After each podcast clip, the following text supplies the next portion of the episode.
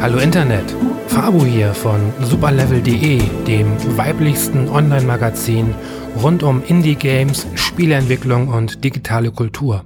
Ich begrüße euch zu einer neuen Folge Dumian.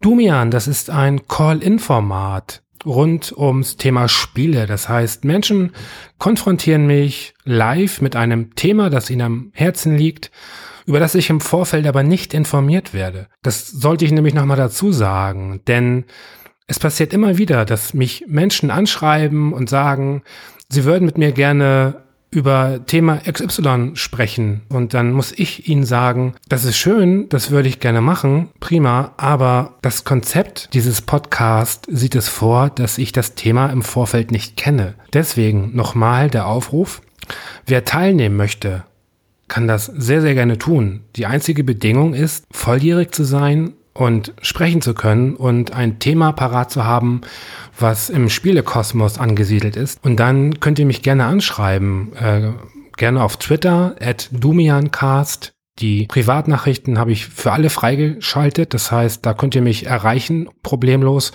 Oder per E-Mail an dumian.superlevel.de. Genau, dann bekundet einfach Interesse, sagt, dass ihr mitmachen wollt. Alles, was ich benötige, ist der Vorname und das Alter und verratet mir nicht das Thema. Wir vereinbaren dann einen Termin und bei der Aufnahme, während der Aufnahme, erzählt ihr mir äh, von dem Thema, über das ihr mit mir sprechen wollt. Gut, die heutige Folge ist eine, eine Sonderfolge, ein Dumian Spezial. Und zwar habe ich mich mit den vier Damen ähm, vom Pixelfrauen Podcast unterhalten. Ich kann da auch gerne etwas konkreter werden, damit ihr wisst, worauf ihr euch einlasst in der, in der nächsten guten Stunde. Und zwar unterhielt ich mich mit der Sophia über Übersetzung von Spielen und das bezog sich in erster Linie auf äh, japanische Rollenspiele. Ähm, konkreter gesagt Final Fantasy Teil 15. Dann sprach die Mine mit mir über schlechtes Storytelling. Und zwar das am Beispiel der Kingdom Hearts Serie. Die Caro hatte auch ein sehr interessantes Thema und zwar sprach sie mit mir über ähm, Trigger und äh, Triggerwarnungen. Im Zuge dessen möchte ich auch tatsächlich eine, eine äh, Triggerwarnung aussprechen, da wir nicht nur theoretisch über Trigger sprechen, sondern auch inhaltlich auf einige eingehen und ähm, das sollte man wissen, sofern man da empfindlich ist und empfänglich. Gut, zu guter Letzt sprach ich mit der Laura. Und zwar gehört Laura zu den Personen, die Spiele bevorzugt in der Gesellschaft von anderen spielen. Und zwar nicht nur aktiv, das heißt irgendwie gemeinsam mit anderen, sondern auch passiv. Das heißt zuschauen, daneben sitzen und einfach beim Spielen diskutieren. Und ja, davon erzählt sie ein wenig. Okay, dann wünsche ich euch viel Spaß oder sonstige Emotionen äh, beim Zuhören und hoffe, dass ihr ja einiges mitnehmen könnt. Und wenn ihr das Gefühl habt, etwas beitragen zu wollen, ähm, dann könnt ihr das natürlich sehr gerne im Kommentarbereich machen. Ähm, ihr könnt es aber auch sehr gerne bei iTunes machen. Ihr könnt eine Rezension schreiben. Ihr könnt ähm, die Folge bei Twitter oder auf sonstigen Netzwerken äh, gerne euren Freunden und Bekannten empfehlen. Das wäre sehr schön, wirklich, weil je mehr Leute ähm, von diesem Format erfahren, desto höher ist auch die Wahrscheinlichkeit, dass sich Menschen bei mir melden mit ihren Themen. Und Gut, jetzt habe ich aber genug gebrabbelt und weiter geht's jetzt mit dem ersten Gespräch. Das erste Gespräch heute habe ich mit der Vieh, die ist 24. Hallo. Hallo. Vieh, äh, worüber sprechen wir? Ähm, inspiriert von, ich weiß nicht, ich glaube, jetzt ist es die vorletzte Folge, ähm, ja. dem Gesprächsthema von Marcel, Synchronisation, habe ich heute mhm. das Thema Übersetzung mitgebracht. Oh, okay. Ähm, mhm. Ja, fangen wir an. Ähm, nochmal kurz, um auf die Synchronisation zu kommen. Ähm, das wurde ja auch in dem Part gesagt, dass viele gerne ähm, im O-Ton Serien und Filme gucken. Mhm. Und es wurde ja auch gesagt, dass Spiele ja so oder so nachsynchronisiert sind, egal ähm, aus welchem Land sie kommen. Und ähm, es ist mir aufgefallen in letzter Zeit, dass äh, besonders bei Spielen, die aus Japan kommen, ja. ähm, dann, dass man dann auch dazu tendiert zu sagen, okay, ich höre mir lieber die englische Synchro an als die deutsche oder halt auch die japanische, weil ich nehme an, die meisten verstehen es einfach nicht. Und was mir da besonders aufgefallen ist, denn in dem Moment, ich habe den Luxus, ich habe Japanologie studiert, ähm, dass mir einige, nicht Fehler, aber Unterschiede in den Übersetzungen vorgekommen, nicht vorgekommen, aufgefallen sind. Und ähm, ja, also die meisten wissen es wahrscheinlich nicht, aber dass tatsächlich die deutsche Übersetzung meistens akkurater ist. Und dann frage ich mich, wenn man sagt, ich schaue gerne ähm, Filme und Serien im O-Ton, weil man dann ja. eben das natürliche Gefühl und eben die Intention des Schauspielers besser mitkriegt, wie er die Rolle spielt. Warum man dann nicht sagt, okay, dann ist mir die Synchronisation in dem Fall bei Videospielen egal und ich nehme die akkuratere Übersetzung, dass ich eher das mitkriege, was die Spielemacher wirklich sagen wollten. Ja, interessant. Ähm, nur, ich bin nicht sicher, ob ich dich richtig verstanden habe. Du hast Japanologie studiert? Mhm, beziehungsweise ich bin noch dabei, aber den Japanologie-Part habe ich abgeschlossen mittlerweile schon. Okay. Ähm, ist jetzt ähm, thematisch jetzt äh, vielleicht nicht so relevant, aber ähm, warum? wenn ich fragen darf? Eine gute Frage. Tatsächlich äh, wollte ich nach meinem Abi Kommunikationsdesign studieren, habe da aber gerade die Anmeldungs- oder Bewerbungsfrist verpennt. Ja. Da dachte ich mir, okay, dann guckst du mal, was so an den Unis angeboten wird in der Nähe. Und ich dachte tatsächlich einfach, okay, das klingt interessant und schreibst dich einfach mal für ein. Wenn es dir nach einem Semester nicht gefällt, dann gehst du dem ursprünglichen Plan nach und wenn es dir gefällt, bleibst du da. Und das war es auch schon. Hattest du vorher schon irgendwie so eine, so eine Affinität, äh, so, so ein ähm, Interesse an, an dem Land und auch an den Spielen oder hat sich das erst mit dem Studium ergeben?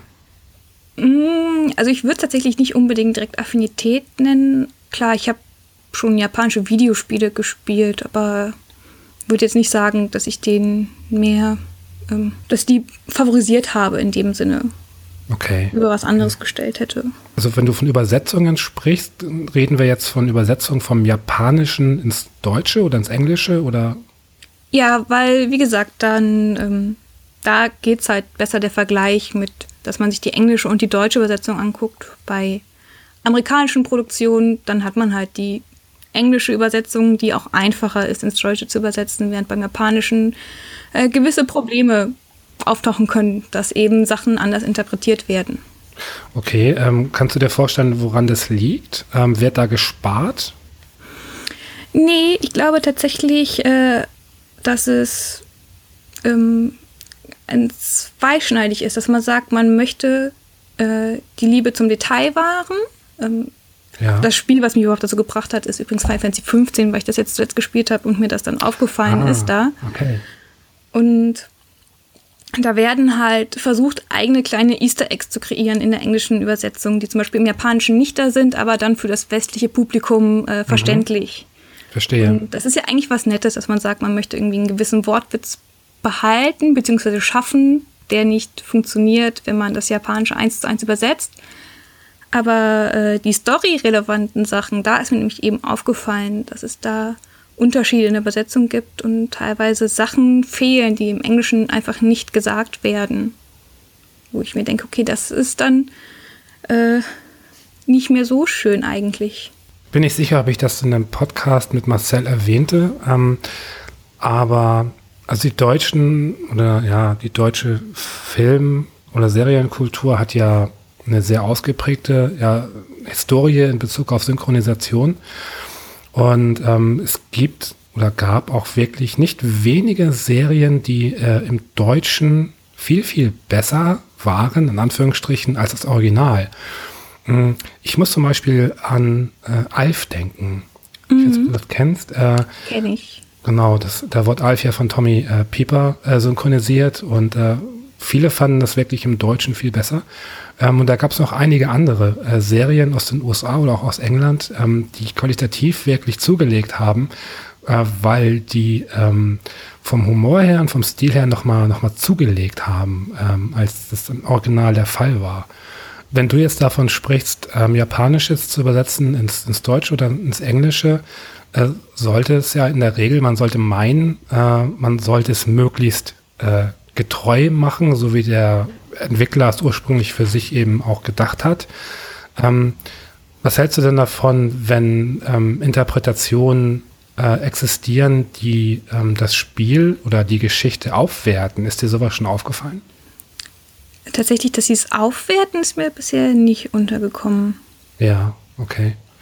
Ähm, ich persönlich habe also kaum, ähm, kaum eine Verbindung zur japanischen Spielkultur tatsächlich, was glaube ich daran liegt, also ich kann zum Beispiel auch mit Anime äh, nichts anfangen und, und ähm, auch mit japanischen Rollenspielen, das war alles so nie meine Welt, ehrlich gesagt, deswegen äh, bin ich da relativ unbefleckt.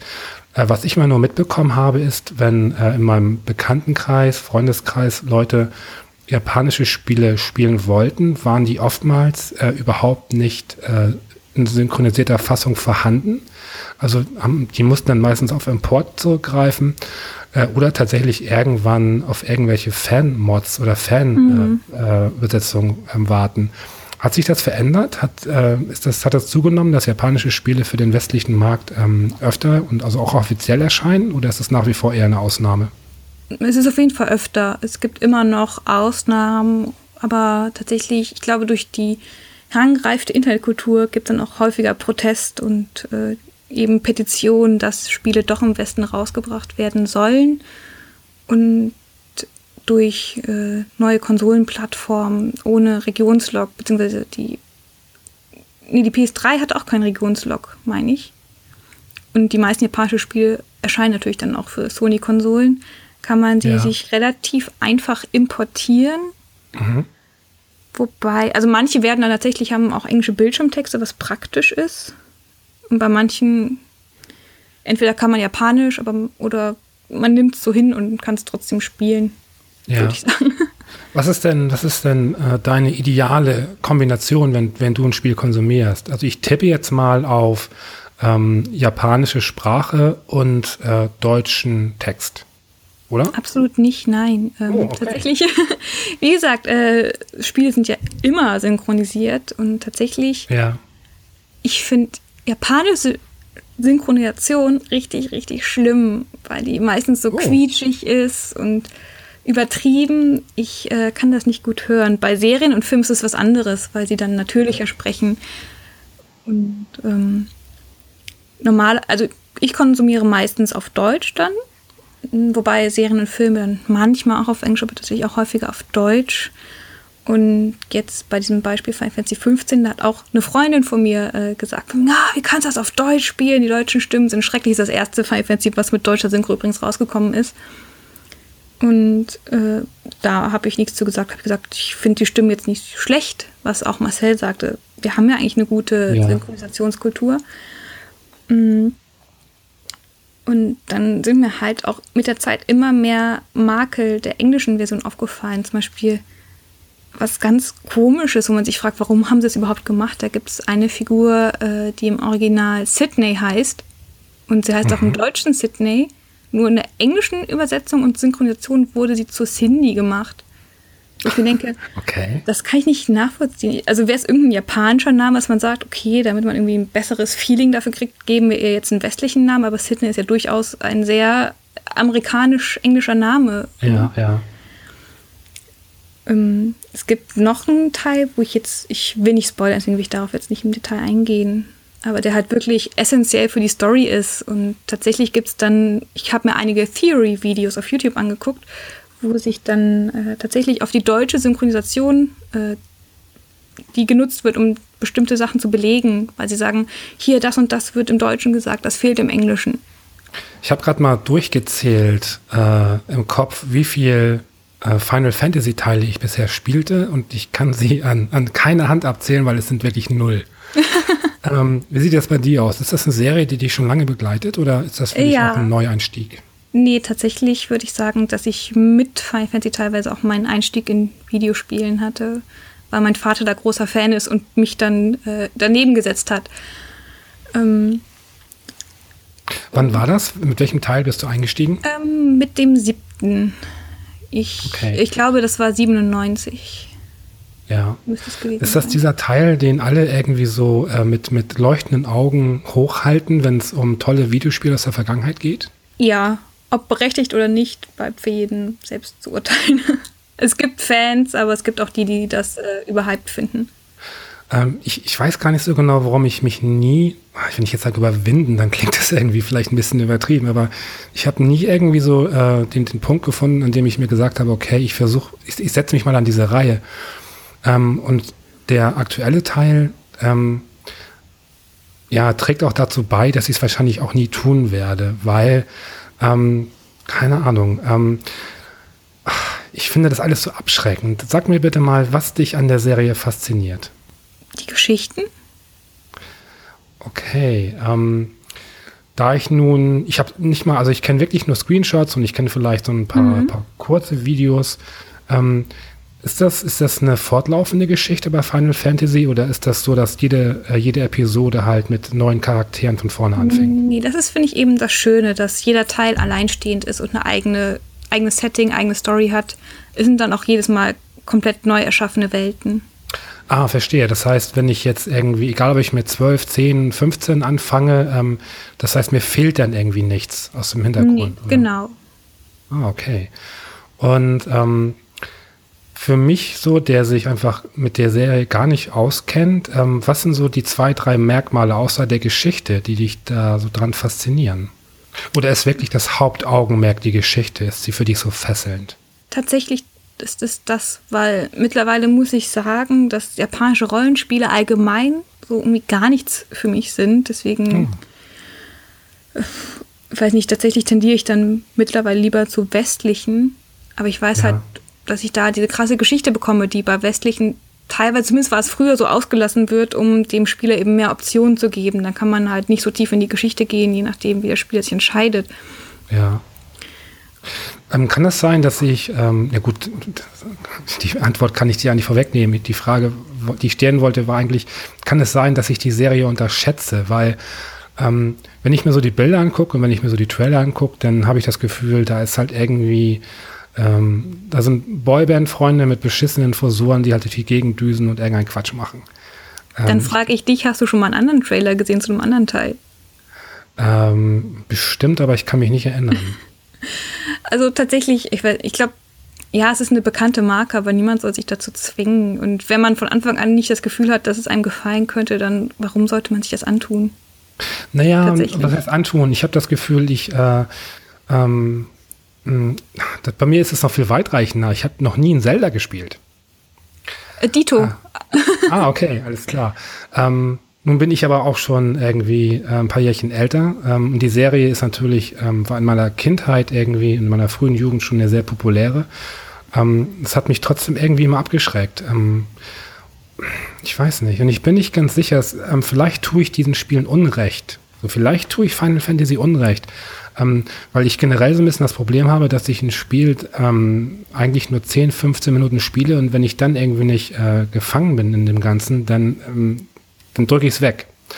Und äh, ich kann mir vorstellen, dass ich dadurch schon einige gute, vielleicht tolle Spiele einfach, einfach äh, nie wirklich äh, intensiv erleben konnte, weil ich ihnen nie die Chance gegeben habe.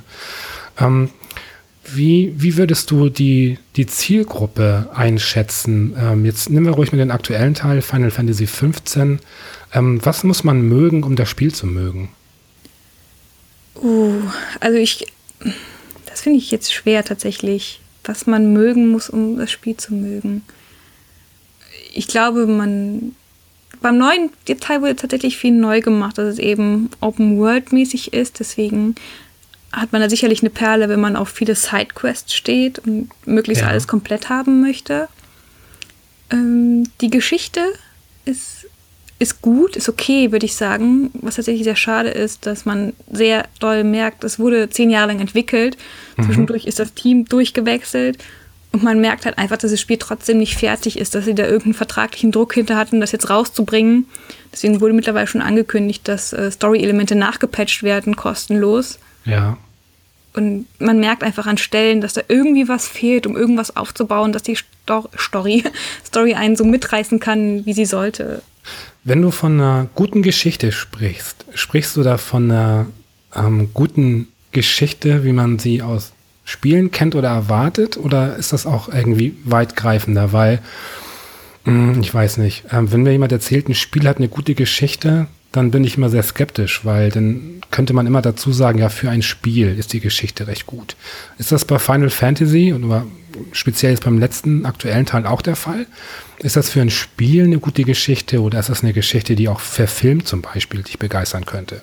Äh, verfilmt definitiv oder auch als Roman. Tatsächlich gibt es ja zu Final Fantasy 15 auch einen einleitenden Film, der eigentlich ganz gut gemacht ist, weil ich habe auch von Nicht-Fans gehört, dass sie den Film alleinstehend auch gut finden und da gut reinfinden können.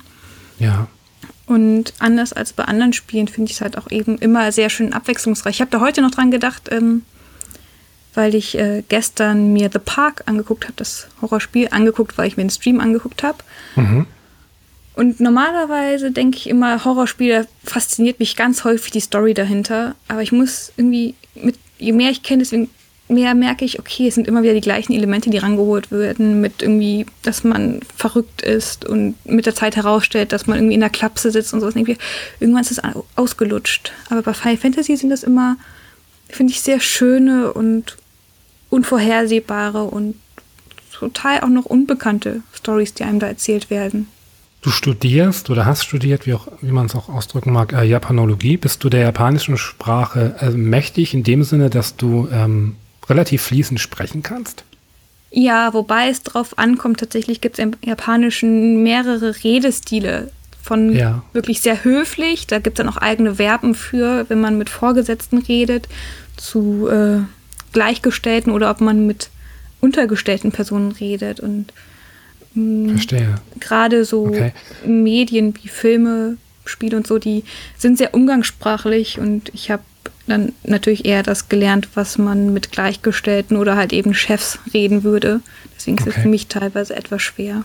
Ja, ich hätte nämlich jetzt abschließend äh, eine, eine Bitte oder eine Aufgabe an dich. Und zwar ähm, würde ich mir wünschen, dass du äh, mich auf Japanisch äh, beleidigst. Und zwar die schlimmste Form, die du dir äh, vorstellen kannst.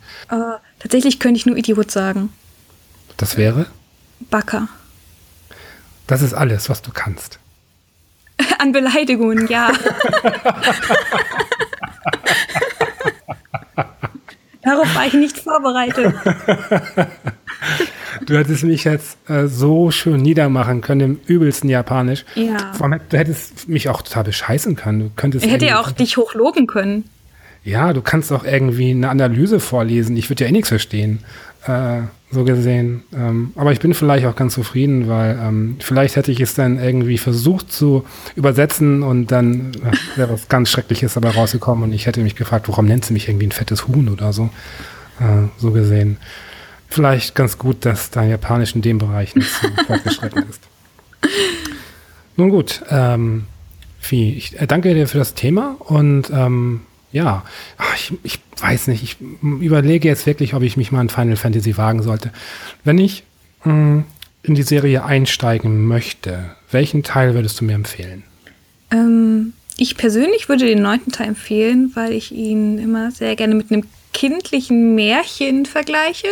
Ja. Aber viele mögen ihn deswegen auch nicht. Und an sich würde ich den Tipp geben, einfach sich bei jedem Teil mal ganz kurz einzulesen, ob einem das Setting gefällt. Okay.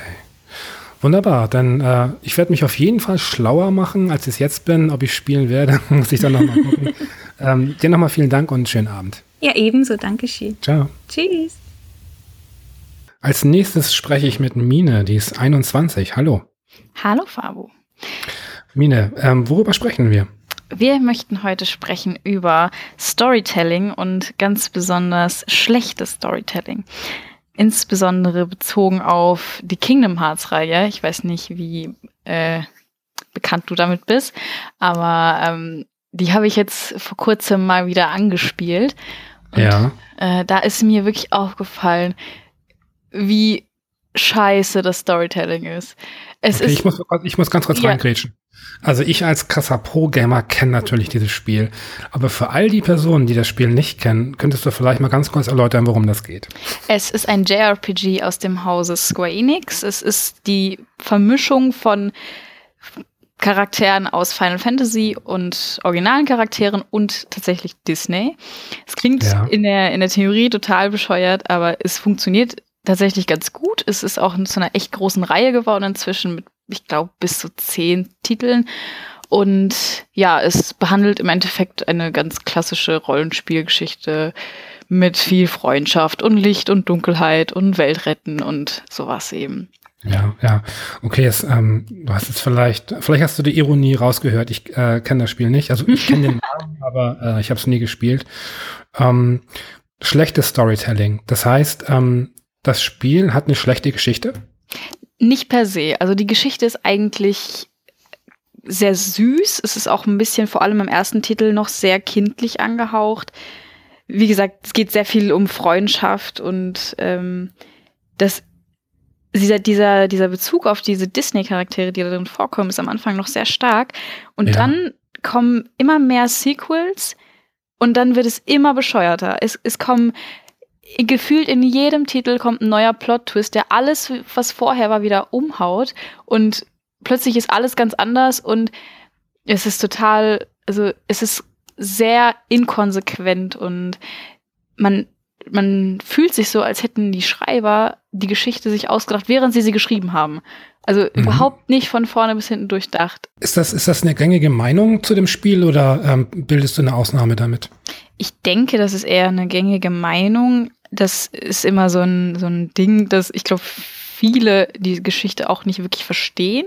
Ich eingeschlossen. Ich habe jetzt beim Spiel noch gemerkt, dass ich ständig Dinge gegoogelt habe, weil ich einfach nicht gecheckt habe, weil ich dachte so, warum ist das jetzt passiert?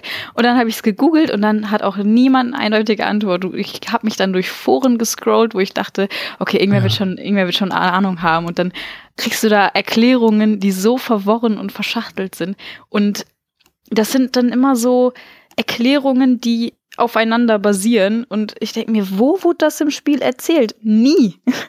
Und das ist, es ist einfach ein, ein, ein Fehlen an, also die Geschichte wird einfach kaum erklärt und das Ja. macht es so verwirrend.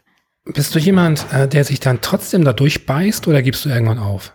Ich beiß mich da schon durch, aber, aber das, weil es trotzdem wirklich Spaß macht. Also vor allem das Gameplay und alles, das ist auch das, was ich daran so gerne mag. Und es macht auch wirklich Spaß. Aber dann möchte ich die Geschichte zwar verstehen, aber irgendwo denke ich mir dann so, ach, ich nehme es jetzt einfach hin. Ich kann verstehen, dass das viele nicht tun, dass sie dann sagen, nee, ich will das jetzt nachvollziehen können, aber das, die, Kopfschmerzen tue ich mir dann nicht an. Ja. Kann es sein, dass irgendwie dieses Unverständnis auch ein Teil der Faszination ausmacht? Hm, Kann ich mir gut vorstellen. Es gibt ja auch, also ich habe bei weitem nicht alle gespielt. Es gibt sehr, sehr, das ist auch das Problem, was diese Reihe mit sich bringt, ist, dass lediglich zwei Titel auf überhaupt einer, einer vernünftigen Konsole erschienen, sage ich mal. Das ist ähm, Kingdom Hearts 1 und 2 und der Rest der Reihe besteht nur aus irgendwelchen DS-Titeln, Gameboy-Titeln, PSP-Titeln und wer da wirklich sich reinfuchsen will, muss eben diese ganzen Konsolen besitzen und wer das nicht tut, der verpasst eben die halbe Geschichte und ja, da Ja. ist man dann halt einfach planlos irgendwann. Ähm, lass uns mal kurz ähm, von der anderen Seite rangehen. Ähm, wenn du das, ähm, das Storytelling in dem Spiel als schlecht äh, bezeichnest, dann gehe ich davon aus, dass du für dich weißt, was gutes Storytelling ausmacht. Ähm, kannst du das äh, zusammenfassen, was für dich ein gutes Storytelling beinhalten muss? Gutes Storytelling, ja, das ist jetzt eine schwierige Frage. Ich finde einfach, ähm, das Spiel muss mir die Informationen auch vernünftig vermitteln.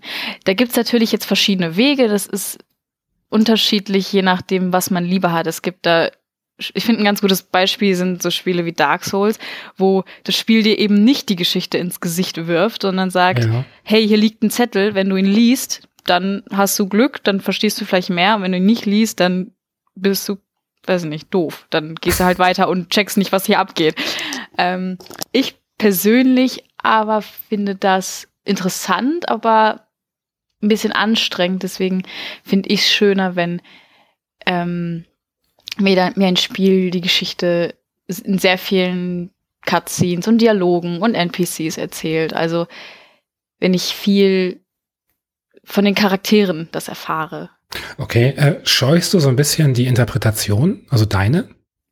Ja, das kann allerdings sein. Ich glaube, ich bin okay. ein bisschen faul und lasse mir das lieber alles erzählen und lass es, ich lasse mich gerne berieseln. Ja, ich stelle jetzt mal eine Frage, die kann gemein sein, das wird sich in der Antwort herausstellen. ähm, ähm, nimm deine, dann nimm mal deine Lieblingsfernsehserie oder Netflix, wie auch immer. Ähm, da habe ich ganz lange Breaking Bad gesagt, aber bin ich mir aktuell gar nicht mehr sicher, weil es jetzt schon echt lange her ist. Aber ich sage jetzt einfach mal Breaking Bad. Okay, das ist natürlich so eine sichere Nummer. Ja. Ähm, ja, ich habe jetzt natürlich irgendwas extrem Flaches, äh, so Fuller House oder so erwartet. Also nee. Oh also nicht, dass ich dir da irgendwie äh, nicht mehr zutrauen würde, sondern äh, wenn du selbst sagst, dass du so ein bisschen interpretationsfaul bist, äh, ähm, dann hätte es natürlich sein können, dass du das eben auch überträgst. Überträgst du das auf Serien und Filme auch? Hm, ich glaube. Guckst du, gerne, guckst du anstrengende Filme? Manchmal. Also muss ich wirklich Lust drauf haben. Also ich finde, ähm, das nimmt einen schon echt ein und ich finde auch, dass man eben in so Spiele und Filme, die sehr viel Interpretation brauchen, wie zum Beispiel so ein Bloodborne oder ein Dark Souls, dass ja. man sich da wirklich erstmal reinfuchsen muss und dass man die Zeit und die, das Interesse und die Energie dafür braucht. Und da muss man schon bereit für sein. Und manchmal hat man dann halt einfach Lust, dich berieseln zu lassen. Es kommt, es kommt auf die Situation an und auf ja. das, worauf also, ich Lust habe. Also gehe ich mal davon aus, du bist äh, weder jemand, der, der Fantheorien aktiv betreibt und auch ungern ähm, konsumiert?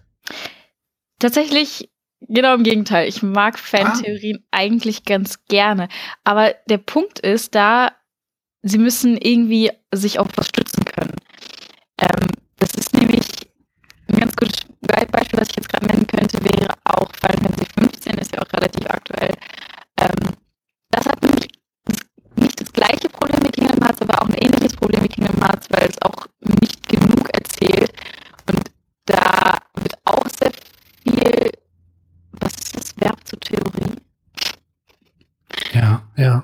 Theorien gebildet. Ähm, das finde ich dann aber auch ganz spannend, aber dann fehlt eben die Grundlage, auf, auf der das Ganze passiert. Und dann finde ich es wieder manchmal zu absurd, zu weit hergeholt. Und dann hört es bei mir auch auf. Aber an sich finde ich äh, Fantheorien und da so ein bisschen drin sich rumfuchsen ganz cool. Verstehe. Aber nur wenn es, aber nur wenn es wirklich irgendwo Sinn macht. Das heißt, ähm, du überlässt andere äh, das Interpretieren. ähm, das, das, klingt schon so ein bisschen parasitär tatsächlich. ja, aber ich, glaube tatsächlich, dass es, ähm, dass ich das so stehen lassen kann. Aber ich habe, glaube ich, noch nie so richtig selber irgendeine Theorie gehabt zu irgendwas. Ja. Ist das, ähm, ist das auch bei Serien so der Fall? Es gibt ja manche ähm, Serien, ähm, die leben oder lebten von einer sehr, sehr aktiven Community, weil im Hintergrund sehr, mhm. sehr viel darüber diskutiert wurde. Ähm, bist du in dem Bereich aktiver oder auch eher ein passiver Mensch? Oder gar nicht irgendwie dafür empfänglich? Mm, ich glaube auch eher der passivere. Ich, ich lese mir sowas wirklich sehr gern durch, weil ich das interessant finde, auf was für Zusammenhänge manche Leute kommen und äh, da echt Sachen rausholen, aber ich glaube, ich habe da selber noch nie wirklich mich da reingehangen und wirklich selber darüber nachgedacht. Ja. Okay. Das, klingt, das klingt so faul. Aber das, das Schöne ist, du kannst es einfach mit deinem Alter entschuldigen. wenn, ich, wenn ich sowas sagen würde, dann würden alle sagen, okay, der Typ hat echt einfach mit seinem Leben abgeschlossen. In deinem Fall ist es, glaube ich, auch eine relativ normale Haltung.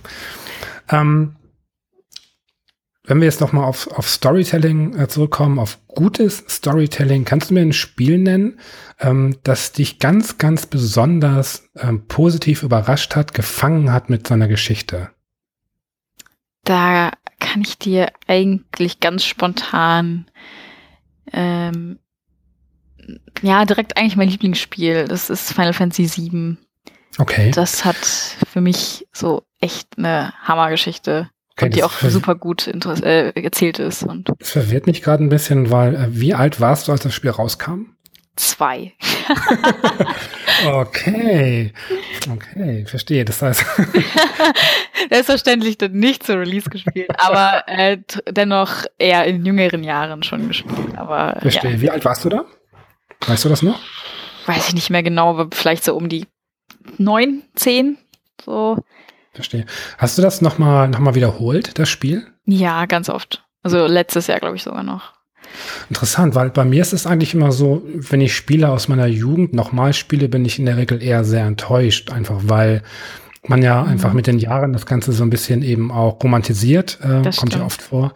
Und ähm, bist du nicht, nicht enttäuscht, wenn du das nochmal spielst? Auf gar keinen Fall. Aber das liegt auch daran, ich verstehe, was du meinst und das habe ich mit einigen Spielen auch, die ich seit längerem nicht mehr ins Gedächtnis geholt habe. Aber ähm, das kommt dann immer meistens eher davon, dass ich dann in der Kindheit hatte und dann einen ganz, ganz großen Sprung und dann jetzt mhm. wieder. Aber ähm, bei so Titeln wie Final Fantasy VII oder andere Final Fantasy Titel ist es eher so, dass die nie wirklich weg waren. Also das war jetzt nicht so, dass ich es hätte vergessen können oder irgendwie anders in Erinnerung behalten können, als es wirklich ist. Deswegen ja. ist es in dem Fall nicht so, aber ich verstehe deinen Punkt. Ich habe auch garantiert Spiele, bei denen es auch so ist. Ich persönlich habe noch, noch, äh, noch nicht ein Final, Fan Final Fantasy gespielt. Ähm, wenn ich jetzt äh, mit dem siebten Teil einsteigen würde, ähm, könntest du dir vorstellen, dass mir das gefällt? Ähm, an sich glaube ich schon. Woran sich aber viele Leute, die das jetzt noch nicht gespielt haben, schwer tun könnten, wahrscheinlich auch würden, ist ähm, der Look, das Aussehen. Es, es ja. ist einfach, es ist einfach ein Spiel von 97. Es sah vermutlich auch schon für damalige Verhältnisse nicht besonders gut aus. Dadurch, dass die Charaktere alles sehr deformierte Polygonfigürchen sind, sehen nicht wirklich realistisch aus. Ähm, du hast vorgerenderte Hintergründe, die aussehen wie mit Aquarell und dann hast du dann so ein buntes Polygonfigürchen. Also ich kann mir vorstellen, dass es äh, viele eher abstoßend ist, wie das Spiel aussieht. An sich ist aber ähm, die Geschichte und äh, die Musik und das Kampfsystem, es ist alles aus meiner Perspektive so überzeugend, dass ich denke, dass auch ähm, Neulinge daran heute noch Spaß finden könnten. Wenn man, wenn man über diesen Look und alles äh, hinwegschaut. Ja. Ähm, lass uns abschließend noch mal zu Kingdom Hearts äh, kommen. Ähm, hast du mit der, mit der Serie abgeschlossen oder denkst du, das ist ein Spiel oder eine Serie, die dich auch in Zukunft noch begleitet? Ich abgeschlossen habe ich damit auf jeden Fall nicht. Ähm, ich glaube einfach, ich äh, werde mir nicht mehr so die Haare rausreißen, um es zu verstehen. Ja. Weil ich glaube, ich werde da, ich, ich, ich mache mir damit nur, äh, ich mache mir damit keine Freude. Ich, es kommt jetzt, ich glaube, gestern kam ein neuer Teil raus und der dritte Teil, der ist auch noch immer noch in der Mache seit zehn Jahren, glaube ich. Ja. Ähm, die werde ich mir auf jeden Fall noch anschauen, aber ähm, ja, also ich bin okay. auf jeden Fall nicht ganz raus. Ist das eine kommerziell erfolgreiche Serie? Ich denke ja. Es hat okay. auch eine sehr, sehr große Fanbase. Ja. Ja, es ist lustig, obwohl ich ähm, so, so spieltechnisch irgendwie wirklich weit rumkomme und viel, viel lese und erfahre, ähm, ist das ein Titel, äh, den ich maximal mal gelesen habe vom Namen her. Ähm, aber wahrscheinlich ist das so genau einfach dieses Genre, was mich persönlich nicht interessiert ja, und dementsprechend ja. äh, bekomme ich in dem Sektor, auf dem Sektor auch nicht so viel mit. Ähm, na gut, hm, Kingdom Hearts. Aber wenn du schon sagst, dass es eine schlechte Geschichte bzw. ein schlechtes Storytelling hat, dann sehe ich für ja. mich wirklich gar keinen Grund, damit anzufangen.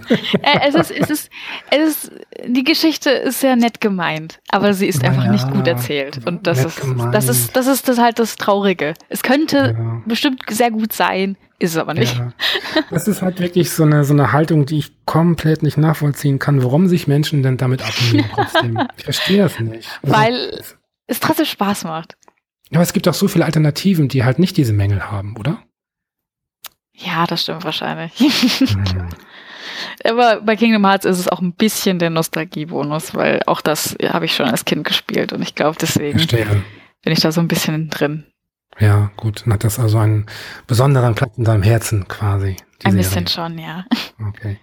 Gut, Mina, ich äh, bedanke mich für das Thema Und ähm, ja, ich wünsche noch einen schönen Abend und ja, viel Spaß. Und äh, wobei, nein, vielleicht wünsche ich dir sogar ein bisschen, dass du auch ein bisschen äh, fluchst und, und äh, schimpfst, wenn du äh, den neuen Teil spielst, weil irgendwie habe ich das Gefühl, die Serie verdient auch ein bisschen, ein bisschen äh, Meckerei. Ciao. Tschüss. Ich habe jetzt die Caro in der Leitung. Caro ist 21. Hallo. Hi.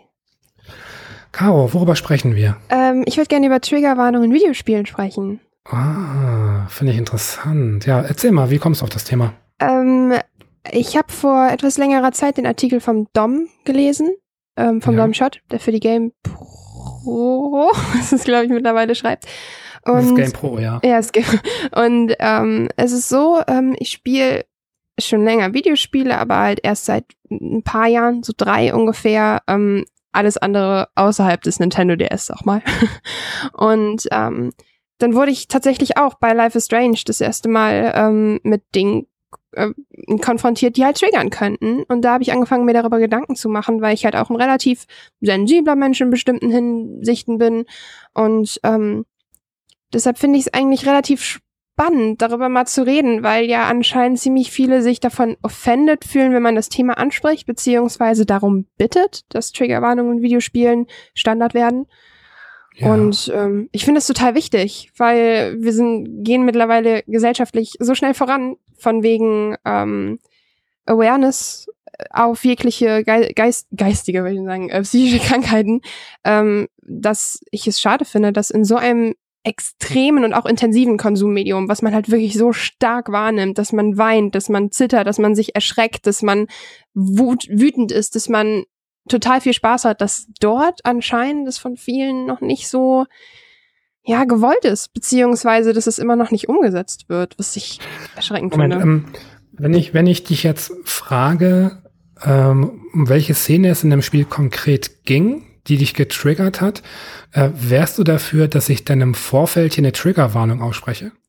Ähm, das weiß ich, das würde ich, glaube ich, eher nicht sagen, weil ähm, hm, ich finde es eigentlich wichtig zu erwähnen, dass diese Dinge im Gespräch fallen, weil man, also ich würde zum Beispiel sagen, ein, also wenn du, ich fände es jetzt gut, wenn du sagen würdest, wir reden über Triggerwarnungen in Videospielen, ähm, bitte seid euch dem bewusst, wenn ihr jetzt diesen Teil hört, sage ich jetzt mal Mhm. weil es halt Ja. um sensible Themen geht. Und ich finde, das reicht eigentlich aus, weil ich würde, also, ja, das ist schon relativ schwer, weil ich zum Beispiel, ähm, es geht halt, Achtung, Triggerwarnung für diejenigen, die es jetzt betrifft, so, ähm, also äh, es geht halt ums Thema Selbstmord.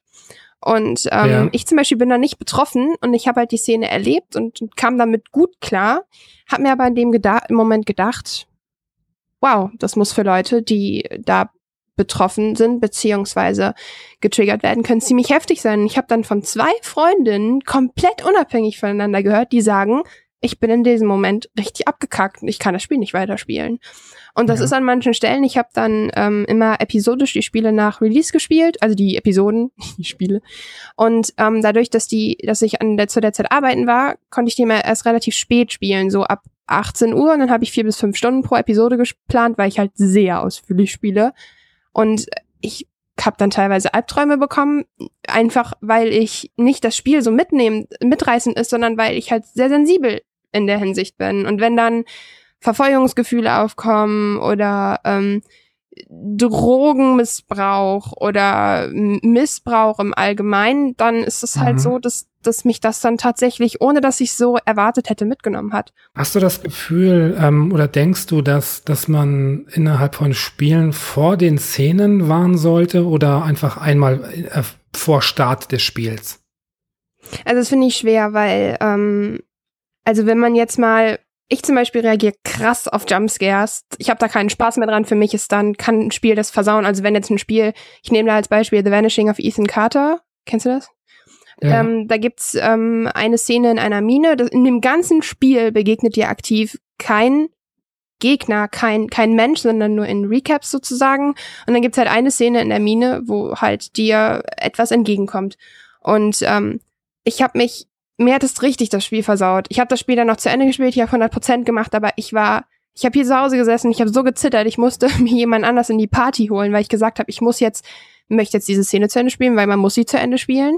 Und ich Mhm. hatte halt deswegen so Angst. Und da habe ich mir halt gedacht, okay, hätte man mir nicht vor der Szene, weil wenn ich Jumpscares zu erwarten habe, das kann man ja vorher schreiben, dann ist das ja okay. Und deshalb, ich finde, es würde ausreichen, wenn man sagen würde, ich weiß nicht, es gibt, ich kenne das noch von ganz früher, aber auf, auf, ich glaube, es war Game Boy Advance Kartons oder so, immer, wenn da noch die englischen ähm, Warnungen drauf waren, Mhm. oder war das auf PlayStation Spiel? Ich weiß es gerade nicht. Da waren diese schwarz-weißen Kästen drauf, wo drauf stand Contains Violence und ähm, der ganze Kram und und Suicide oder sonst was. Und ich frage mich, warum das verschwunden ist oder warum nicht das einfach im Menü abgefragt werden kann und dann Triggerwarnung, weil wenn ich weiß, ich reagiere sensibel auf Jumpscares hätte und hätte ich vorher gewusst, dass das Spiel Jumpscares beinhaltet, hätte ich es mir als Let's Play angeguckt.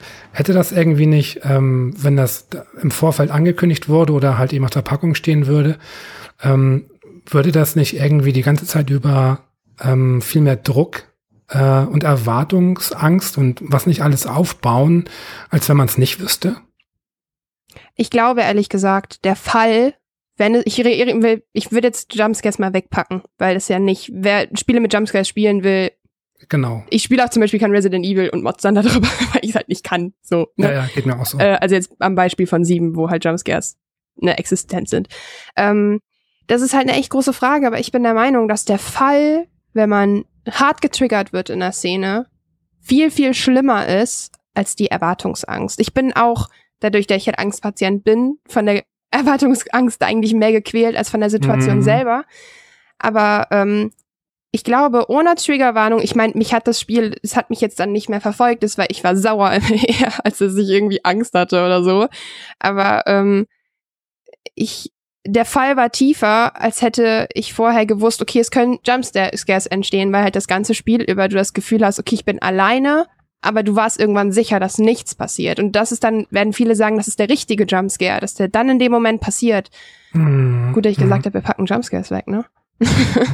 ähm, nee, ich glaube ich glaub nicht, dass das ähm, Erwartungsangst aufbaut, weil ich finde, man muss dann ähm, auf sich, also es gibt ja, es kann ja dann auch einfach eine Institution geben, beziehungsweise die USK oder die FSK kann ja dann einfach sagen, die können ja auch objektiv bewerten, ob es ein ab 12, ab 14 oder ab 18 ist. Dann können die ja, glaube ich, auch objektiv bewerten, es ist die und die und die Triggerwarnung und dann kann man sich ja daran halten.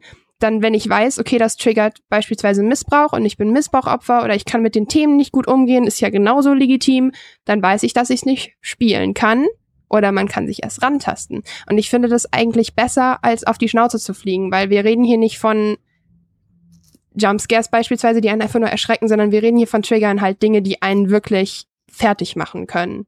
Und ja, ja. ich will nicht den Schock wissen von jemandem, der suizidgefährdet ist, beziehungsweise Angst in der Hinsicht hat oder um sein eigenes Leben sich sorgt oder so und der dann die Situation spielen muss in Life is Strange. Wie ist das in anderen Medien? Wie ist das zum Beispiel in, äh, in, im Kino, in Film, in Serien, äh, in Musik, in Werbung? Ähm, wie wird da umgegangen mit der Thematik? Da gibt es, soweit ich ja weiß, auch keine Triggerwarnungen. Also nicht, dass ich das, also ich bin auch da super pussy. Ich gucke keine Horrorfilme, ich kann das gar nicht. Ich, ähm, ich finde Ja. zum Beispiel ein ziemlich gutes Beispiel ist, ähm, jetzt gerade ist der Film Split, heißt der Split? Ich glaube, er heißt Split ins Kino gekommen, mit Aaron Tyler Johnson, heißt der so? Mit diesem Typen mit diesen 21 Persönlichkeiten.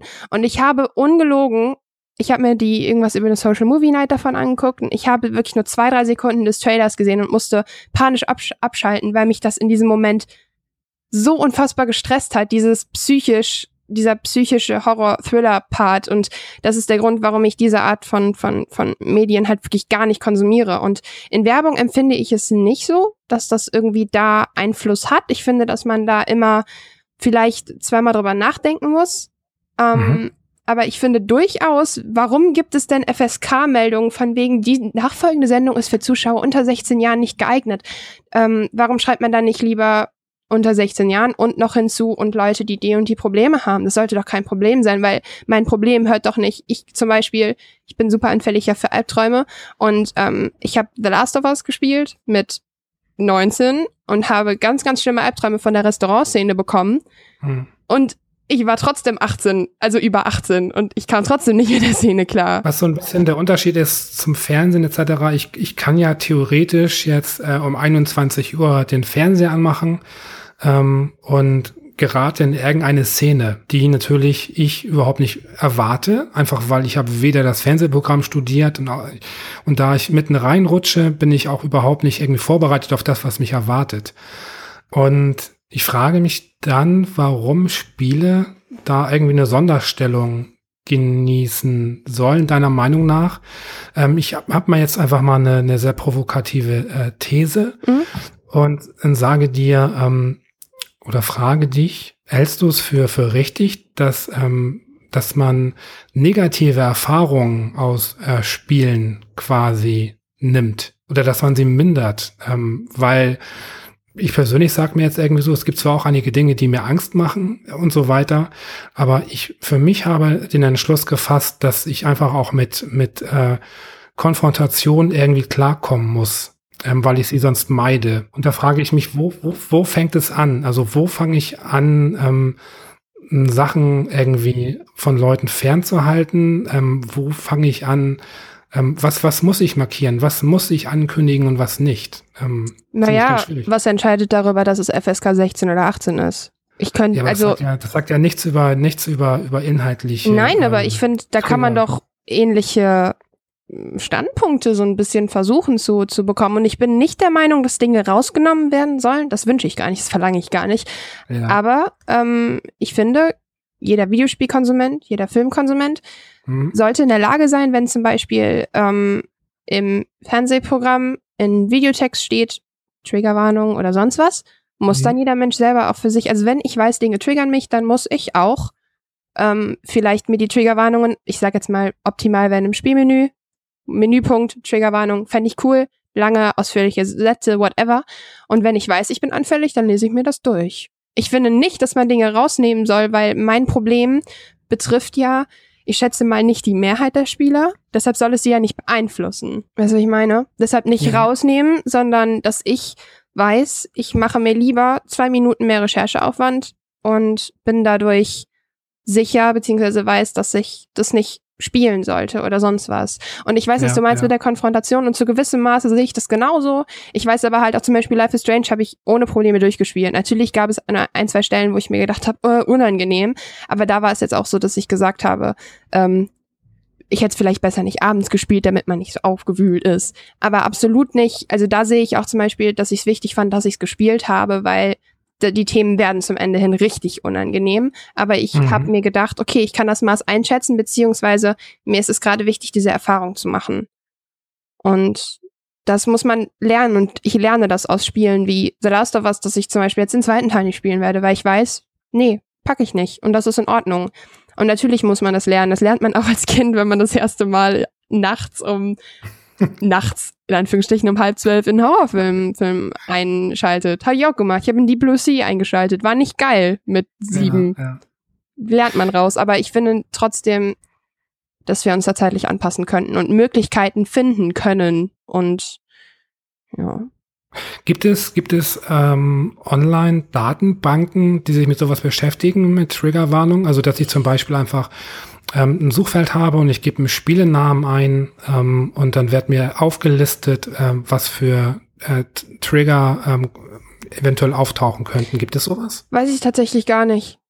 Ähm, ja. Das liegt aber auch daran, dass ich das Thema für sehr, sehr wichtig halte, aber zum Glück bei mir nur sehr wenige zutreffen. Weißt du, was ich ja. meine?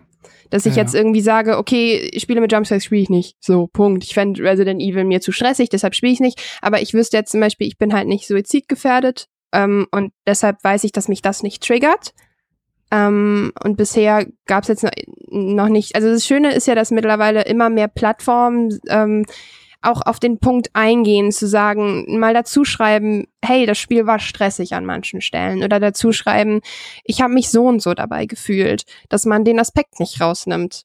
Und dass man vielleicht begründet, warum das so war. Zum Beispiel, ja, mich hat's gestresst, einfach weil ich sehr, sehr instabil in Bezug auf psychischen Druck oder psychischen äh, Thriller und so bin. Und Das war bisher meine einzige Art und Weise, die Sachen zu untersche unterscheiden. Was ich äh, total unterschreiben würde, wäre tatsächlich, dass man bei ähm, ganz drastischen äh, Themen wie zum Beispiel ähm, ja, Missbrauch, sexueller Missbrauch, ähm, Selbstmord etc., dass man tatsächlich, äh, wenn sowas inhaltlich auftaucht in einem Spiel, dass man das eigentlich ähm, vor dem Start einmal, ähm, dass man damit konfrontiert werden muss mit der Info. Absolut. Also spätestens dann. Das ähm, ist so, so, so dringend, weil ich mir nicht vorstellen möchte und auch nicht kann, wie sehr das Leute trigger, die betroffen sind. Weil ja. ich habe da einfach viel zu große, großen Respekt vor, dass, dass Leute, die so sehr strugglen, es trotzdem schaffen, das Leben als leb lebenswürdig quasi einzuordnen und dann auch noch durch ein Videospiel. Na, ja, es ist schwer, aber ich sehe es absolut genauso. Es, man, es, man hat ja keinen Verlust dadurch. Und viele tun halt so, dass, als ob's, ähm, ich meine, der Dom hat es ja geschrieben, dass er dadurch sogar Hassnachrichten bekommen hat und ähm, Drohungen und so. Und da denke ich mir so, du hast hm. keinen, du hast keinen Nachteil, keinen, keinen Mehrwert, ja. aber auch kein, ja doch, Mehrwert hat's, aber hast keinen Nachteil dadurch, wenn da kurz steht, Triggerwarnung, ja, zum Beispiel, Fun Fact, bei Life is Strange ähm, ist es so, dass am Ende einer Episode ähm, da sogar steht, ähm, falls dich Themen belastet haben oder sonst was, äh, make sure to check out our website und so weiter. Weil ich sehr cool fand. War zwar kein Trigger im Vorhinein, aber sie haben es halt quasi angesprochen, was ich sehr gut fand, weil andere denken sich wahrscheinlich, pff, Life is Strange ist doch lächerlich, aber dass das vielleicht für sensible oder auch für einfach für Menschen, die dafür ein Gespür haben, belastend sein kann. Ja. Ist das nur meine Wahrnehmung oder ist das wirklich so, dass im Indie-Bereich die Entwickler von sich aus da mehr drauf achten, ähm, Triggerwarnungen auszusprechen, auszuschreiben? Habe ich auch das Gefühl. Ja. Habe ich total das Gefühl. Ähm, und da stelle ich mir halt wieder, Entschuldigung, die Frage, beziehungsweise kann es absolut nicht nachvollziehen, ähm, warum AAA-Titel oder große Publisher sich da sich davor, sich, sich so weigern. Ich kann mir aber auch vorstellen, dass es im Indie-Bereich verbreiteter ist, weil ich glaube, dass ziemlich viele Indie-Studios aus Leuten hervorgehen, die selber Spieler sind. Und ich glaube, dass das bei ganz großen Firmen mittlerweile nicht mehr nicht mehr unbedingt zu, zum großen Teil die Spieler, die die sind, die programmieren. Weißt du, was ich meine? Dass ja. gar nicht mehr die eigenen Konsumenten das sind, sondern dann halt Angestellte. Es ist ja vollkommen legitim auch, aber wenn dann sich jemand denkt, ey, ich schreibe ein Spiel wie To the Moon zum Beispiel, was sehr emotional ist und sehr klein und da spielt man dann vielleicht, ist es, ist es wie Schreiben, man kompensiert seine eigenen Probleme. Ah, genau. Und deshalb glaube ich, dass das im Indie-Bereich sehr verbreitet ist. Und ich finde es fantastisch, weil daraus können die großen Leute sehr was lernen, weil es gibt einen Grund, warum bestimmte Spiele so ein Knaller sind gerade im Indie-Bereich ist es ja nicht selten, dass einfach der oder die Entwickler ähm, Problematiken, die sie aus dem eigenen Leben gegriffen haben, eben ähm, ja verarbeiten ähm, in einem Spiel und dementsprechend ja auch deutlich sensibler umgehen mit der Thematik. Genau. Äh, und, und da macht natürlich dann noch Sinn. Äh, klar, die sind natürlich dann empfänglicher dafür, dass sie oder die wissen dann, die Thematik, die ich aufgreife, kann Person triggern, also muss ich sie natürlich auch warnen. Ähm, Hingegen bei ähm, ja, großen AAA-Produktionen ist ja einfach so ein, so ein großer Stamm an Menschen, der daran beteiligt ist. Ähm, da müsste jemand von oben einfach sagen, Eben. wir machen das ab jetzt. Oder einer der Hauptstorywriter sagen, ey Leute, das kann übrigens Leute triggern. Das macht ja. man ja nicht. Deshalb ist es halt genauso wichtig, dass ich finde, dass jeder, der meint, es zu können, beziehungsweise es schafft, von sich aus Erfahrungen oder Informationen oder einfach Motivation zu teilen, dass jeder es auch wenn möglich, gibt Leute, die können das halt auch einfach nicht, ähm, Awareness schaffen und das auch teilen, weil wir sind dann diejenigen, die in der Position sind, es zu teilen und zu, zu, ja, eben rauszuschreien halt, weil der, ähm, keine Ahnung, mein Opa versteht das nicht, so, aber das ist mir egal, den will ich auch nicht erreichen an dieser Stelle. Das heißt, man versucht wirklich, die sprechen zu lassen, die betroffen sind und nicht die, die keine Ahnung davon haben. Genau, das ist ähm, wie bei ganz vielen Themen so, äh, was einen selbst nicht betrifft, ähm, das ähm, spielt man dann runter. Genau. Ähm, keine Ahnung, ich, so ein anderes Beispiel ist, wenn halt eine Frau sagt, es gibt kein Sexismusproblem, ähm, dann gehen viele davon aus, weil es eine Frau ist, äh, die das sagt, gibt es wirklich kein Sexismusproblem. Die muss ja wissen, ne? Und genau, genauso, wenn ein Mann sagt, ähm, ich bin sexuell belästigt worden, beziehungsweise fühle mich äh, sexuell äh, angegangen, sagt jeder, stell dich da nicht so an. Was soll das denn? Du willst es doch auch und so. Die, die gar nicht betroffen sind, ähm, können dann ruhig mal ein bisschen auch äh, ruhiger bleiben teilweise. Genau. Hm, abschließend würde mich interessieren, ähm, ob es bei dir mal ein Spiel gab, das du gespielt hast ähm, und in dem eine Szene ähm, auftauchte, die dich dermaßen aus dem Konzept gebracht hast, äh, getriggert, wie man es auch nennen mag, egal, dass du gesagt hast, ich breche das jetzt ab. Also, es war, ich war bei Vanishing auf Ethan Carter sehr kurz davor. Ich weiß nicht, warum es mich getrieben hat, es zu Ende zu spielen, weil ich halt wirklich sehr begeistert davon war. Aber ich habe tatsächlich ein ziemlich, ziemlich großes Beispiel, wofür mich sehr, sehr viele ausgelacht haben und mich auch sehr viele für verurteilt haben. Und zwar ist es so, dass ich The Last Guardian nicht beenden, beenden konnte. Ah. Weil ähm, ich war 80 Prozent durch. Ich war kurz vor diesem, diesem weißen Tower. Und zwar, ich kam mit den Rüstungen nicht klar. Nicht, weil ich zu dumm bin, aber ich kam mit der Tatsache nicht klar, dass ich jetzt viele fanden es halt geil, dieses Gefühl, der Held, mal nicht der Held zu sein und halt weglaufen zu müssen. Mich hat das so sehr fertig gemacht, ähm, aber ich wollte halt weiterspielen, weil ich dieses Spiel unfassbar liebe. Ich finde es so fantastisch. Ähm, ich habe diese Rüstung so fertig gemacht, dass ich es nicht geschafft habe. Ich habe irgendwann gesagt, ich kann das nicht mehr. Mich hat das so fertig gemacht. Jetzt nicht irgendwie verfolgt, aber ich habe gemerkt, ich kann hier nicht weitermachen. Habe das Spiel deinstalliert ja. und habe mir die letzten 10% oder 20% als Let's Play angeguckt, weil es einfach nicht ging. Und ich habe dafür total viel Missverständnisse erhalten und dann haben mich Leute auch so fragend angeguckt, als ich das Spiel trotzdem so gut bewertet habe. Aber es ist bis heute noch eine Sache, die mich total cringy macht und auch total sauer, dass ich es nicht beenden konnte, aber es ging einfach nicht. Weil das hatte nichts mehr mit Frust zu tun, sondern wirklich dieses, ähm, Panikpatienten kennen das so, wenn der Herzschlag hochgeht, egal aus welchem Grund, denkt man im ersten Moment, wow, was passiert hier? Oh mein Gott, sind wir in einer Paniksituation? Und dann wird das Adrenalin ausgeschüttet, wo es nicht nötig ist und dann ist der, ist, ist das Hirn verwirrt und ähm, das hat mich so sehr gestresst, dass ich sehr nah an Panikattacken gekommen bin, habe ich gesagt, das geht nicht mehr. Ich habe abschließend noch eine kleine Anekdote, die ich glaube ich auch schon mal erzählt habe, aber die passt zum Thema ganz gut. Und zwar ähm, habe ich eine Erfahrung gemacht mit, mit einem Indie-Spiel. Das war ähm, ja so ein Freeware-Plattformer, ist schon ein paar Jährchen her, ähm, in dem es darum ging, ähm, letztlich in einer Szene als Mann eine Frau zu vergewaltigen. Oh Gott. Ähm, und man musste wirklich den Akt äh, vollziehen, indem man wirklich mit links und rechts äh, die ja, Person dann eben quasi vergewaltigte. Ähm, das war dermaßen verstörend. Ähm, und dennoch, ich habe es gemacht. Ich habe es im Spiel gemacht. Ich habe mich dabei wahnsinnig schäbig gefühlt. Hab's dann beendet und das Spiel war dann auch nur ist auch noch ein paar Minuten lang. Und ich habe einfach den Rest des Tages, ich war komplett fertig und dachte mir, meine Fresse, was kannst du doch nicht machen?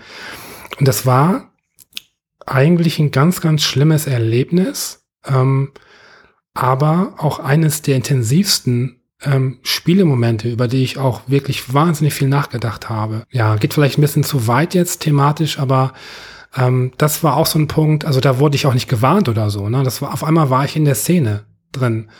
Und ich konnte in dem Moment aber entscheiden, mache ich es oder mache ich es nicht. Und ich wollte im Spiel vorankommen und habe es gemacht. Und das war wirklich eine sehr, sehr unschöne Erfahrung, ähm, aber eine Erfahrung. Ähm, wie wärst du vorgegangen? Ich kann sowas gar nicht. Also ich könnte das nicht mal zur, zur ja, das ist halt, ne, ich meine, irgendwann stellt man sich dann die Frage, komm, will ich weiterkommen, will ich nicht weiterkommen? Und beim Beispiel von Last Guardian, ich habe gesagt, es, es bricht mir gerade das Herz, aber es ist es mir nicht wert. Und ähm, ich kann mir vorstellen, wie du dich gefühlt hast. Ähm, und ich finde es aber trotzdem eigentlich voll wichtig, dass man so darüber spricht, weil viele, also viele werten das ja schnell ab, dass sie sagen, ja, ist ja nur ein Videospiel. Ich erinnere mich an die mhm. Debatte damals bei GTA 5, wo mhm. man ähm, den Menschen foltern musste. Ich habe es nicht gespielt, aber ich habe halt, es war ja eine riesengroße Debatte. Und ähm, dass da manche Menschen gesagt haben, geht gar nicht oder konnte ich nicht spielen. Und ähm, ich denke auch manchmal dann darüber nach, wie schnell ich in Destiny zur Waffe greife und es selbstverständlich ist. Ich aber mhm. andererseits Angst habe, wenn hinter mir ein Terrakotta-Topf gefühlt bei Last Guardian hinterherrennt. Ähm, mhm. Und ich finde es ganz, ganz krass, weil es ist eben nicht nur ein Spiel, es ist eine komplette Erfahrung. Und ähm, Das kann man abtun, wie man will. Im Endeffekt muss ich die Spiele spielen und Spaß dran haben. Und ich finde es, ich finde es krass, dass du gesagt hast, du spielst es weiter. Du warst in der, also ich finde das auch nicht verwerflich, weitergespielt zu haben, weil ähm, das auch immer noch äh, nicht deinen, es ist ja nicht gleichwertig mit dem, was du normal tun würdest. Weißt du, was ich meine? Ja, klar. Ich erschieße auch keine Menschen auf der Straße. Ähm, nee, eben. Das ist halt so, das ist der Punkt. Und ähm, viele sagen dann, ja, warum? Äh, ich äh, baller auch nicht im Weltraum äh, irgendwelche ähm, äh, hm. Gefallenen hm. ab. Andererseits denk, ne? Denkt man sich dann in dem Moment, wo man dann eine Frau vergewaltigen muss, so, äh, mh, das ist ganz interessant, wo die Grenzen der Menschen liegen, beziehungsweise was sie jetzt selber schaffen können. Das war ein ganz perfides ähm, ganz perfides Spielerlebnis. Ich muss dazu noch ähm, sagen, ähm, das war auch wirklich, also alles sehr bewusst und es war auch in Anführungsstrichen gut gestaltet, äh, weil nämlich ähm, in der nächsten Szene ähm, man in dem Spiel einen Zeugen spielt, äh, der den Vergewaltiger dann verfolgt. Oh, okay. Also quasi so ähm, äh, ähm, All-Knowing Operator sozusagen, storymäßig. Genau, okay. genau. Und man hat dann, ich kann das ruhig, ruhig äh, ähm, auch ähm, spoilern, weil das Spiel gibt's glaube ich auch gar nicht mehr im Netz. Ähm, das Spiel endet einfach damit, ähm, dass man dann ganz zum Schluss den Vergewaltiger ähm, in die Enge getrieben hat. Ähm, und man hat eine Pistole in der Hand und kann dann entscheiden, was man macht. Hast du ihn erschossen? Ähm, ich habe ihn erschossen, ja. Nice. Und, und das war. Ich finde, das ist, glaube ich, auch ganz gut, um ähm, symbolisch mit seinem eigenen, ja, mit der Reue ja, abzuschließen. Absolut. Und ich bekomme jetzt, wenn ich drüber rede, schon wieder eine Gänsehaut. Ey, ähm, ich hatte gerade, als es angefangen hat, habe ich mir auch so gedacht, huh. ja. Weil es halt so, so, so belastend ist. Ich hatte, ähm, ich habe ja eben, ähm, auch nur ganz kurz, ähm, ja, von, äh, auch von The Last of Us erzählt und ich habe das im Couch-Koop gespielt, weil ich halt eine unfassbare Pussy bin und zu der Zeit nichts an Shootern gespielt hatte, außer Borderlands. Und ähm, es gibt diese Szene im Restaurant, wo, ähm, das ist so in der Mitte des Spiels, ist kein Spoiler, wo dir eine Person hinterher rennt. Und ich hatte diese, wirklich danach, ich habe dieses Spiel zwei Wochen nicht mehr angefasst und dann auch nicht weitergespielen können. Ich habe dann ein, zwei, die Laufszenen, wo man herumgucken kann, habe ich gemacht, den Rest nicht. Ähm, weil da läuft dir jemand hinterher und du, du, das ist so eine, das ist so eine, ähm, wie heißt das, ähm, ja, so eine Press-the-Button-Situation. Also du läufst hinter denen und ähm, stichst zweimal drauf ein und du bist halt ein Kind und er ist ein Erwachsener. Allein das macht mich fertig. Das geht nicht. Ich spiele Videospiele, um der Held zu sein. Und ähm, dann dachte ich, ich bin fertig und lauf da rum, guck mich ungelogen fünf Minuten oder so um und plötzlich höre ich diese Stimme, dass diese Person schreit, ich sehe dich, ich weiß, wo du bist und greift mich halt einfach an und bringt mich um. Und ich war der festen Überzeugung, dass ich fertig bin aber ich bin der Person einfach nur unfassbar fantastisch ausgewichen. Und ich habe in diesem Moment, ich war so kurz davor anzufangen zu weinen, weil ich so geschockt war und so überhaupt nicht mhm. damit klarkam. Und ähm, das war für mich einer der Momente. In dem Moment habe ich beschlossen, es nicht mehr weiterzuspielen. Und dann habe ich halt aber mit einem Freund, weil er meinte, ich will dir die Story zeigen, was ich auch sehr, sehr gut fand, ähm, dann noch weitergespielt und halt die kleinen Sequenzen gemacht, wo ich gesagt habe, das schaffe ich jetzt. Aber das war für mich auch, hätte ich nicht den Kumpel gehabt, hätte ich es weggelegt. Weil das war für mich so schlimm, dieser Moment, dieses Wissen, ich meine, ich bin da generell so, so abends auf der Straße, man, man denkt zweimal nach und fühlt sich unwohl und so und wirklich kleines Mädchen mit einem Restaurant, Feuer und Tür ist zu und ich dachte, der Typ ist tot. Und dann greift er mich von hinten an und ich kam gar nicht klar. Ich war den Tränen nahe, ich habe gezittert, ich war. Und das sind Dinge, das sind Erlebnisse. Andere haben Spaß daran in Videospielen, das akzeptiere ich, aber ich kann ja. damit null klar. Und da hätte ich einfach, ich meine, das, das ist jetzt kein Thema für Triggerwarnung, dass The Last of Us vielleicht jetzt nicht das richtige Spiel ist, um über Triggerwarnung zu reden, aber du hast ja nach einer extrem triggern Szene. Also ich wusste, worauf ich mich einlasse, muss ich dazu sagen. Ich ja. wusste ja, dass ich mich auf diesen Horror einlasse und das war auch okay bis dahin. Aber an dem Punkt kam ich damit halt so überhaupt nicht mehr klar. Weil mit dem Horror, okay, dann sind da halt böse Viecher, die dich anspringen. Damit kam ich noch halbwegs klar. Caro, wir haben maßlos überzogen. Egal, wenn man immer drin ist. genau. Ähm, ja, ich danke dir für das Thema und ähm, wünsche dir noch einen schönen Abend. Danke dir auch. Ciao. Zu guter Letzt spreche ich heute mit Laura. Laura ist 22. Hallo. Hallo. Lora, Lora sage ich schon. Lora. Ist das nicht irgendwie ein Papageiname? Egal, ja. müssen wir nicht vertiefen. Das höre ich auch äh, was, öfter, auch bei Laura. Ja. Hm. Nun denn, äh, Laura, was für ein Thema hast du? Ähm, ja, das Thema, das ich mitgebracht habe, ist äh, so ein bisschen persönliches. Ist mir gestern mhm. zugeflogen, als wir die Pixelfrauen-Aufnahme gemacht haben, weil ähm, Caro mich darauf gebracht hat, ähm, Life is Strange anzufangen und das Spiel zu spielen, weil sie gemeint hat, das ist total mein Ding und ich soll es mal ausprobieren. Und gestern habe ich die erste Episode gespielt und dachte mir auch die ganze Zeit so, als ich dann fertig war, ja, das ist eigentlich voll mein Ding und irgendwas fehlt aber trotzdem. Ich, und ich wusste nicht genau was. Und dann habe ich so ein mhm. bisschen nachgedacht. Und dann ist mir aufgefallen, dass ähm, das war richtiger so ein Scherbenmoment, wie bei How I Met Your Mother, wenn es so klirr macht und die ganze Welt ja. auf einmal neu ist für dich. Ähm, dass für mir aufgefallen ist, dass Videospiele für mich ein absolutes Medium sind, das ich eigentlich am liebsten mit mehreren Menschen irgendwie konsumiere und nicht alleine. Und das hat mir gestern irgendwie so gefehlt bei Life is Strange, dass ich irgendwie jemanden neben mir hatte, mit dem ich mich irgendwie austauschen konnte und sagen konnte, hey, was machen wir oder wie cool war das jetzt gerade und so. Und seitdem sehe ich die Welt irgendwie mit anderen Augen. ja. Ähm, trifft das bei dir auch auf Filme zu? Konsumierst du Filme viel lieber in Gesellschaft von anderen? Ja, das ist mir dann auch aufgefallen, ähm, dass es auch so ist. Aber ähm, es geht, es kommt so drauf an. Also manche Serien, sowas wie Friends oder so, äh, das kann ich auch gut alleine gucken, aber wirklich auch lieber in Gesellschaft. Also vielleicht ja. ist es so ein allgemeines Ding von mir. Okay, bist du jemand, der dann auch ständig dazwischen quatscht? Mm, nein. Naja, manchmal. also doch, ich muss da schon viel kommentieren, was da gerade passiert. Irgendwie. Ja. Ich bin da, glaube ich, zu emotional. Ja, gut, gerade wenn es ums, ums Spielen geht, wenn man dann halt anfängt zu interpretieren und so weiter, dann entsteht ja auch letztlich ein, ein Dialog, ähm, der mich persönlich beim Fernsehgucken eher stören würde, mhm. glaube ich, aber, oder bei Filmen, ähm, bei Spielen aber durchaus interessant ist. Ähm, hast du irgendwie ähm, neben Life is Strange ähm, Spielerfahrungen machen können, positive, ähm, in dem Bereich? Kannst du mir dann noch ein, zwei Spiele nennen? Mm, zum Beispiel äh, die Dedelic-Teile von Harveys ja. neue Augen und Edna bricht aus. Die habe ich auch äh, nicht alleine gespielt, so.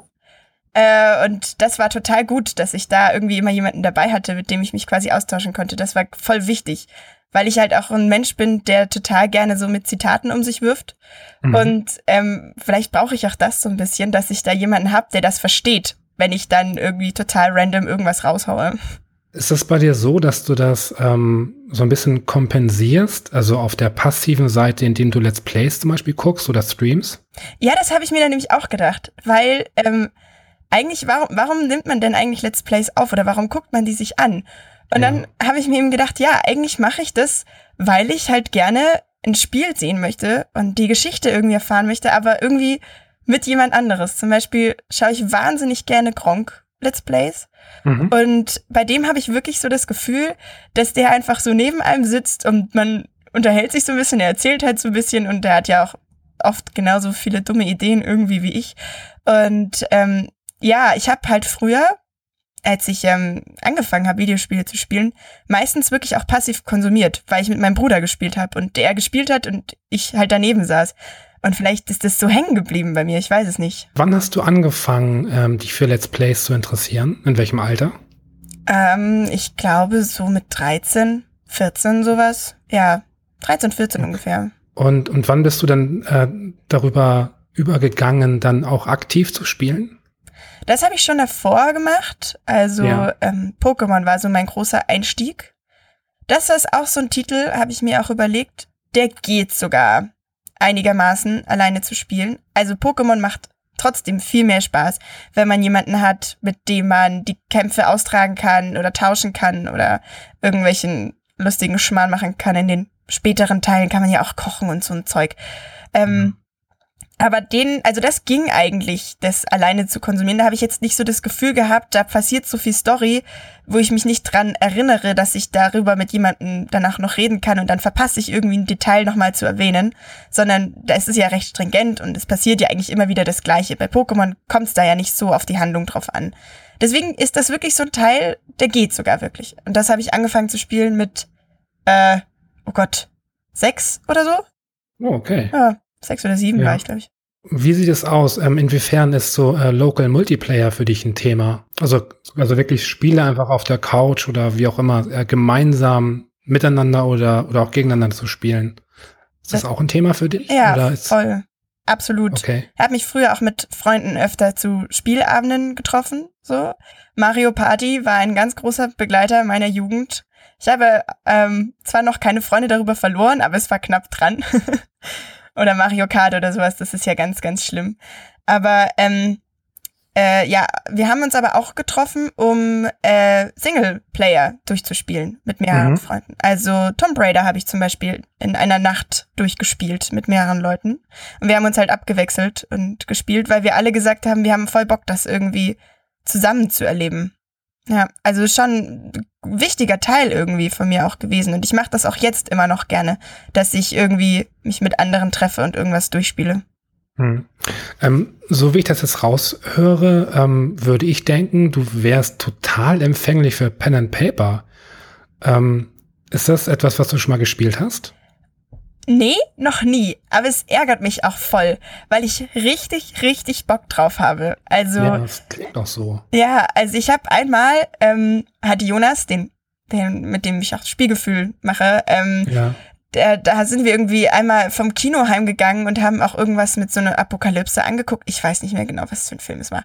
Auf jeden Fall hat er auf einmal im Bus angefangen, ähm, mir und einer Freundin äh, so ein Zombie-Szenario irgendwie zu schildern und hat gesagt, komm, wir machen jetzt mal so ein provisorisches Pen and Paper. Und es hat darin geendet, dass wir den ganzen Nachmittag bei ihm auf der Couch saßen und äh, er uns immer wieder quasi Sachen gesagt hat und wir uns durch seine spontan erdachte Welt durchgeschlagen haben.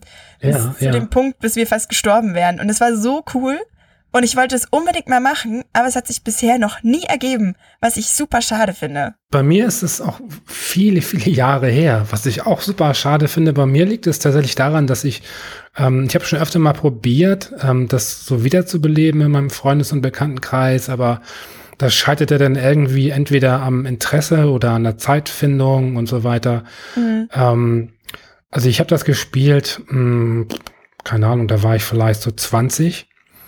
Ähm, der, also wer es nicht weiß, ich bin 41, das heißt irgendwie, oh mein Gott, das ist jetzt schon über 20 Jahre her. da habe ich schwarze, das schwarze Auge gespielt, was es heute ja auch noch gibt. Und, und ähm, das gehört wirklich, äh, gehörte zu den, zu den ja, faszinierendsten Spielerlebnissen überhaupt. Ähm, das war ganz, ganz toll, dieser, dieser Mix aus, aus der Welt, die vorgegeben ist, also das Regelwerk und, und die, die Wesen und mhm. ähm, die Werte, ähm, ist ja alles gegeben. Und das sind zu kombinieren einfach mit der eigenen Kreativität und der Fantasie. Ähm, das hat wahnsinnig viel Spaß gemacht. Also auch als Spielleiter dann irgendwie als Meister die Leute in die Fallen zu locken und, und sie zu fordern und dann irgendwie, ja, das war wahnsinnig toll. Das kann ich wirklich empfehlen. Mhm. Ja, ich ja. äh, spiele auch voll gern. Also ich habe sehr viel Theater gespielt früher. Ah, okay. Und deswegen glaube ich, dass es voll cool. Ich wurde jetzt auch, auch erst gestern, witzigerweise, äh, zu einem äh, LARP eingeladen. So ein mehrtägiges und äh, ja, ich, ich werde da, denke ich, schon mitmachen, weil ich auch richtig Bock drauf habe. Ich bin super gespannt. Keine Ahnung. Ich werde da wahrscheinlich halt NSC machen und äh, irgendwie eine Bauernfrau darstellen oder so. Ich habe keine Ahnung. ja, es ist lustig. Manchmal, ich, also ich wohne in Hamburg und wenn ich dann ähm, in der U-Bahn durch Hamburg düse, dann kommt es gelegentlich wirklich vor, dass halt irgendwelche Oger oder, oder Elfen oder sonstige Wesen halt mit ihren Schwertern und Stöcken ähm, dann irgendwie da sitzen und halt irgendwo hinfahren zu einer Convention oder, oder ich habe keine Ahnung. Also ich, ich bewege mich in der Szene nicht, aber es ist jedes Mal so ein absurdes Bild, äh, wenn man dann halt irgendwelche total fertig gemachten äh, Lab-Spieler da sieht, die dann, die dann irgendwie auf dem Weg sind zu ihrem äh, Event. Und ich muss gestehen, ich, ich belächle das immer so ein bisschen, ähm, mh, mm, weil ähm, ich glaube, ich irgendwie nicht über meinen Schatten springen könnte, ähm, mhm. das so darzustellen. Aber natürlich, wenn du sagst, irgendwie, du bist im Schauspiel irgendwie ähm, bewandert, ist es natürlich dann auch naheliegend, auch in dem Bereich vielleicht sich so ein bisschen auch mal gehen zu lassen. Ne? Ja, also ich bin sehr gespannt. Ich kann es mir auch noch nicht so vorstellen dass man ja. wirklich sagt, man macht mehrere Tage irgendwie und verbringt das, das Leben quasi wirklich da und ist die ganze Zeit in dieser Rolle. Also ich weiß nicht, ob ich da nicht ab und zu mal einfach ausbreche, quasi einfach, weil ich irgendwie in einer unpassenden Situation lachen muss oder so. Das ist leider so ein Ding von mir. Deswegen, ich bin gespannt. Ich lasse es einfach mal auf mich zukommen. Wobei als Bäuerin äh, ist man ja jetzt nicht so weit weg von der, ich wollte sagen, von der Realität, womit ich nicht sagen will, dass du eine Bäuerin Ja, stimmt. Oh, ich muss übrigens jetzt gleich Schluss machen. Ich muss meine Kuh noch melken. ja gut, ich meinte natürlich jetzt irgendwie eine, eine Ogerin. Gibt es eigentlich Ogerinnen? Ja, ne? Klar. Ja, klar. Sicher gibt es Ogerinnen. Hallo? Was für eine Frage eigentlich. Die müssen sich doch auch Güte. irgendwie vermehren. Also. Ja, allerdings, das ist eine seltsam blöde Frage. Wenn ich schneiden würde, würde ich es rausschneiden. Kannst du dich an ein, ähm, an ein Spielerlebnis erinnern, bei dem ihr gemeinsam gespielt habt, was ähm, ein ganz herausragendes Erlebnis für dich war, das du wirklich seit Jahren so mit dir im Gedächtnis trägst? Wow. Uh. Ähm, ja, ich, ich hatte ein, ein Ding, ähm, und zwar habe ich äh, mit meinem Bruder auch ähm, The Walking Dead, den zweiten Teil gespielt. Mhm. Und ähm, da, also ich denke, es ist jetzt kein allzu großer Spoiler, es ist in der ersten Episode. Da begegnen ja. wir einem Hund und äh, also das Ganze spielt sich ja natürlich in der Zombie-Welt ab, ne? So. Ähm, und äh, dieser Hund begleitet einen so einige Zeit und hilft einem bei der Futtersuche und so. Und ähm, dann findet man halt irgendwann doch noch eine, eine Dose mit, mit Bohnen oder so und ähm, dann kann man sich quasi dazu entschließen, ob man dem Hund was abgibt oder nicht. Und ich habe natürlich dem Hund ein bisschen was gegeben und dann selber gegessen. Und weil das Tier halt auch natürlich total verhungert ist, wurde der dann auf einmal aggressiv und beißt einen halt und fügt mhm. einem eine ziemlich tiefe Wunde zu. Und dann muss man diesen Hund halt von sich wegschleudern und der fällt dann auf, ich weiß nicht genau, auf irgendwie so ein Gitter oder sowas und wird halt so halb durchbohrt. Das heißt, es ist klar, das Tier wird sterben und ähm, ja, und man muss sich dann quasi dazu entschließen, ob man ähm, das Tier halt umbringt oder man einfach weggeht. Und ich habe ja. halt den Hund dann quasi von seinem Leid erlöst.